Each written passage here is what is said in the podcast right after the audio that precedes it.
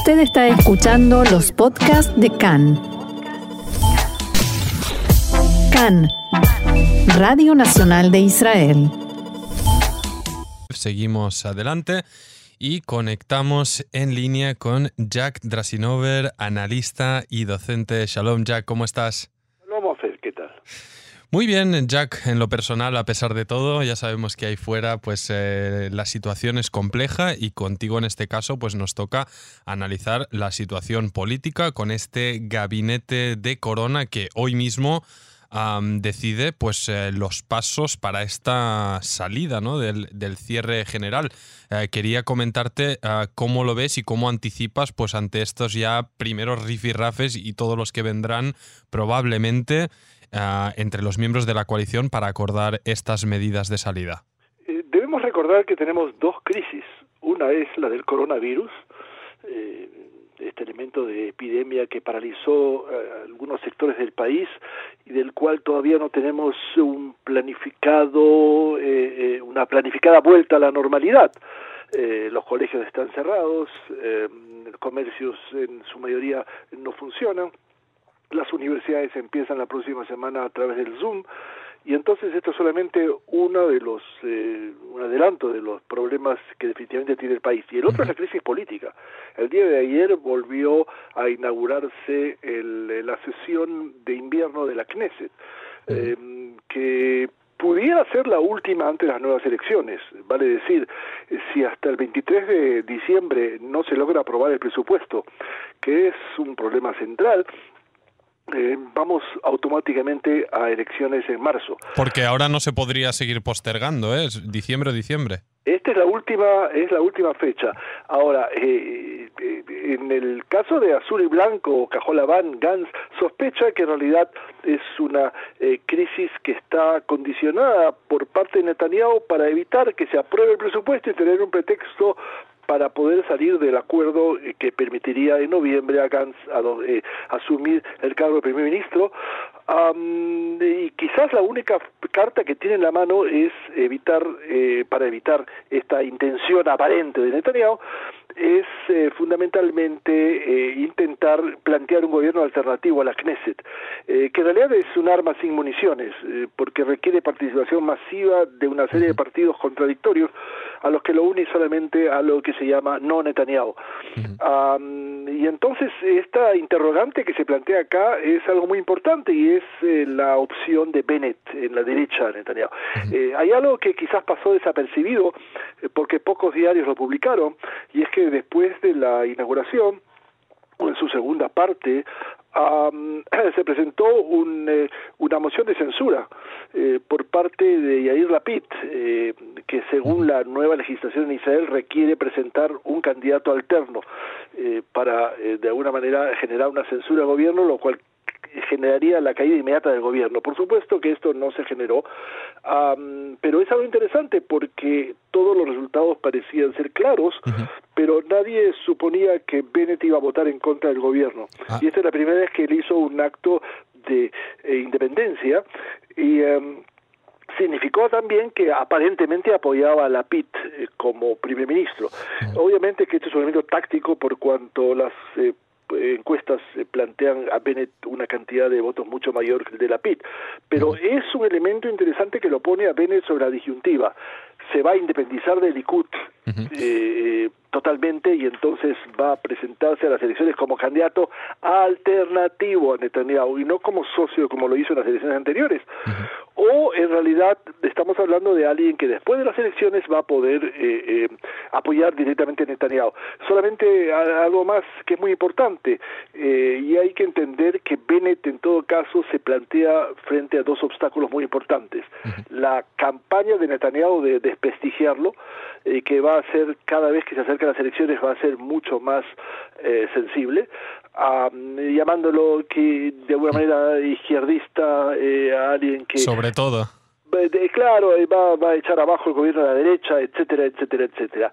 Y significa también una campaña, casi un blitz, de ir a los sectores en los que eh, Netanyahu tiene, eh, perdón, en los que Bennett tiene muchísimo apoyo, que es eh, los asentamientos, y para poder decir Gewalt o exilio, eh, la derecha está en peligro y entonces gran parte de esa votación va a volver Ah. al voto de Likud.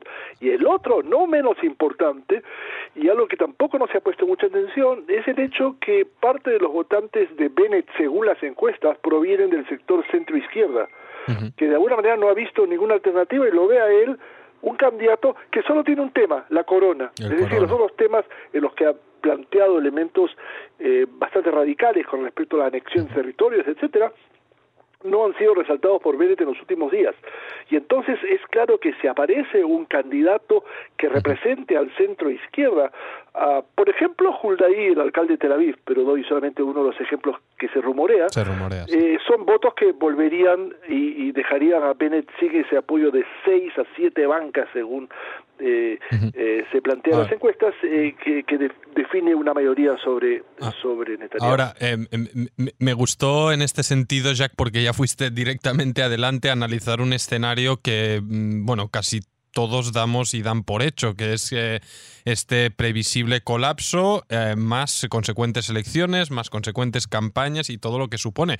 Pero no nos olvidemos que estamos hoy a 13 de noviembre y, como bien también comentábamos al inicio de nuestra charla, hay que configurar esta salida del corona y por ahora hay un gobierno unitario eh, encargado de ello, más allá pues, de los enfrentamientos y las divisiones. Mi pregunta es si, dadas estas circunstancias, ah, se va a lograr operar con cierta normalidad de aquí a diciembre para tomar estas medidas que son críticas para el país.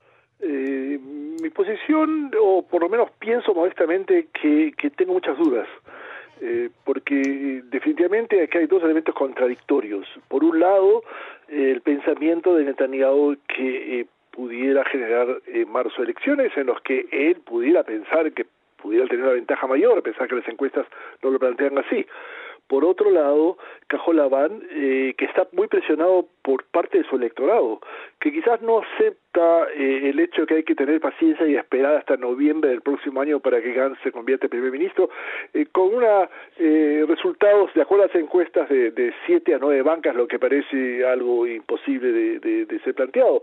Ah, eh, por lo demás, eh, no hay una perspectiva muy clara. Estamos hablando de la posibilidad de que el domingo empiecen a funcionar los jardines de infancia, pero nadie tiene, por ejemplo, nadie tiene una idea clara, ni siquiera eh, los profesores de primaria, si van a volver al trabajo la próxima semana o no.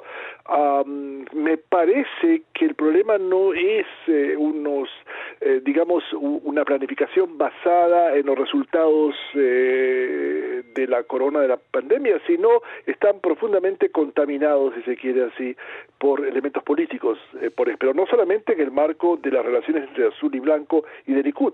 Por ejemplo, en el sector ortodoxo, que tiene una, un peso muy importante el gobierno y que se encuentra en este momento en lo que llamamos una crisis de fe. Es decir, la lucha entre rabinos eh, eh, profundamente extremistas que plantean que no hay que obedecer a las autoridades y hay que seguir manteniendo las sinagogas abiertas y todas las festividades eh, cuyas consecuencias quizás vamos a ver recién en dos semanas de lo que pasó durante el rezo de Yom Kippur y, y Sukkot.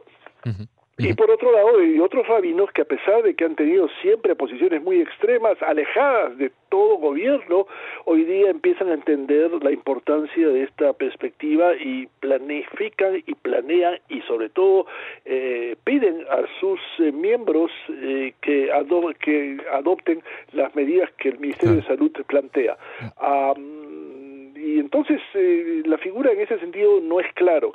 Eh, existe fundamentalmente un, un problema muy, muy central y es el hecho que parte de los rabinos tienen miedo de perder su eh, eh, su presencia frente a las masas eh, que siempre los han eh, seguido y que han hecho prácticamente de acuerdo a las eh, han tenido un comportamiento de acuerdo a, la, a lo que los rabinos determinan. Y no es claro si esto va a seguir. Es decir este tipo de cuarentena ha generado también alguna independencia en ciertos sectores de la ortodoxia eh, con respecto a esa perspectiva. Por ejemplo no es claro si vamos a seguir una cuarentena homogénea prácticamente para todos los sectores, o va a ser diferencial, lo que se llamó el sector del semáforo, es decir, ciudades que son consideradas rojas por cuanto tienen índices de epidemia muy grandes, que eh, curiosamente, o quizás no, ah, son las ciudades de presencia ortodoxa masiva. Y, eh, si me permites, añadiría, y, y, para preguntarte un último comentario antes que se me termine el tiempo, Jack, uh, esta crisis de confianza no solo se da En el sector ultraortodoxo, también eh, respecto a su propio liderazgo y estos problemas generados, sino en el público general. Nosotros mismos dábamos la información de que, eh, pues ahora en estos tiempos, en, eh, específicamente en el votante más de derecha, centro derecha, pues la confianza en sus líderes ha decaído. En el centro izquierda no hace falta decirlo obvio y pues nos vemos en esta situación dual que decíamos, ¿no? La salida del corona, por tanto, hay que atenerse a unas reglas y también, pues unas más que probables elecciones. No sé cómo ves esta, esta desconexión del público con su liderazgo político en general, mm, cómo, cómo le depara el futuro al país. Las manifestaciones de las que seguimos eh, siendo testigos y que no han paralizado, a pesar de que se han, eh, digamos, eh, se han intentado limitar, pero por el contrario han surgido en diversos lugares del país.